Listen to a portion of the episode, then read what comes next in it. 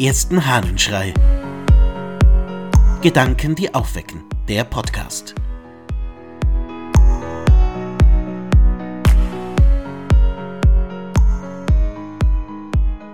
Staunen lehrt. Aus der Apologie des Aristides von Athen. Ich bin, o Kaiser, durch Gottes Vorsehung auf die Welt gekommen. Und als ich den Himmel betrachtete und Erde und Meer und Sonne und Mond erblickte und die übrigen Schöpfungswerke, da erstaunte ich über dieses Weltgebäude. Ich begriff aber, dass sich die Welt und alles darin nur aus Zwang seitens eines anderen bewegt, und ich sah ein, dass derjenige, der sie bewegt und erhält, Gott ist, der darin verhüllt und dadurch verborgen ist. Auch ist klar, dass das Bewegende stärker ist als das Bewegte und das Erhaltende stärker als das Erhaltene. Aber nachzugrübeln über den Beweger des Alls, wie beschaffen er nämlich ist, denn so viel ist mir ersichtlich, er ist ja seiner Natur nach unbegreiflich, und zu handeln über die Festigkeit seiner Weltordnung, um sie ganz zu begreifen, bringt mir keinen Gewinn, kann sie ja doch niemand vollkommen begreifen.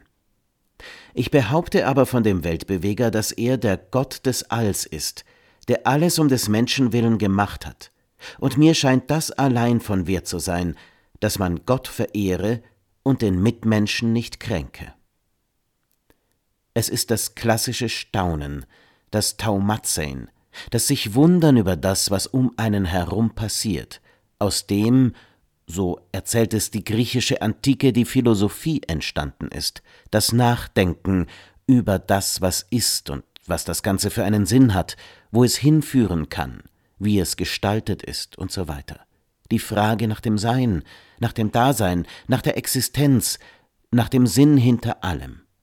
Und hier Aristides von Athen, ein ganz klassisch gebildeter Autor, kommt mit genau derselben Beobachtung. Alles um mich herum lässt mich staunen, und doch kann ich daraus keine letzten Schlüsse ziehen, weil es mich übersteigt, weil ich eben vor etwas viel Größerem stehe, wenn ich nach dem Beweger des Bewegten frage, nach dem Erhalter des Erhaltenen. Ich komme mit meinen Gedanken nicht so weit. Ich kann nur schließen, da muss es sich um Gott drehen. Warum ich diesen Text zitiere? Weil ich finde, dass wir alle die Haltung der Staunenden brauchen. Die Haltung der Personen, die die Welt sehen, das sehen, was um sie herum ist, Natur, Weltall, Leben und staunen können, wahrnehmen können, dass das eben nicht selbstverständlich ist, dass da etwas viel Größeres um uns herum ist und dass genau das uns erzählt, dass auch wir Teil dieses ganz Großen sind. Es braucht die Haltung der Staunenden. Es braucht das Wahrnehmen der Größe all dessen, was um uns herum ist, um im Staunen und Erschaudern vor dem tatsächlich zu erleben, was für großartige Dinge wir geschenkt bekommen haben. Dass es großartig ist, dass wir sein dürfen und wie wir sein dürfen.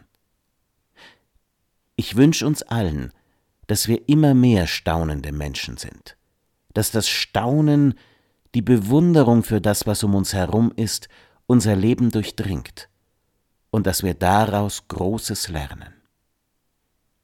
Hab einen staunenswerten Tag.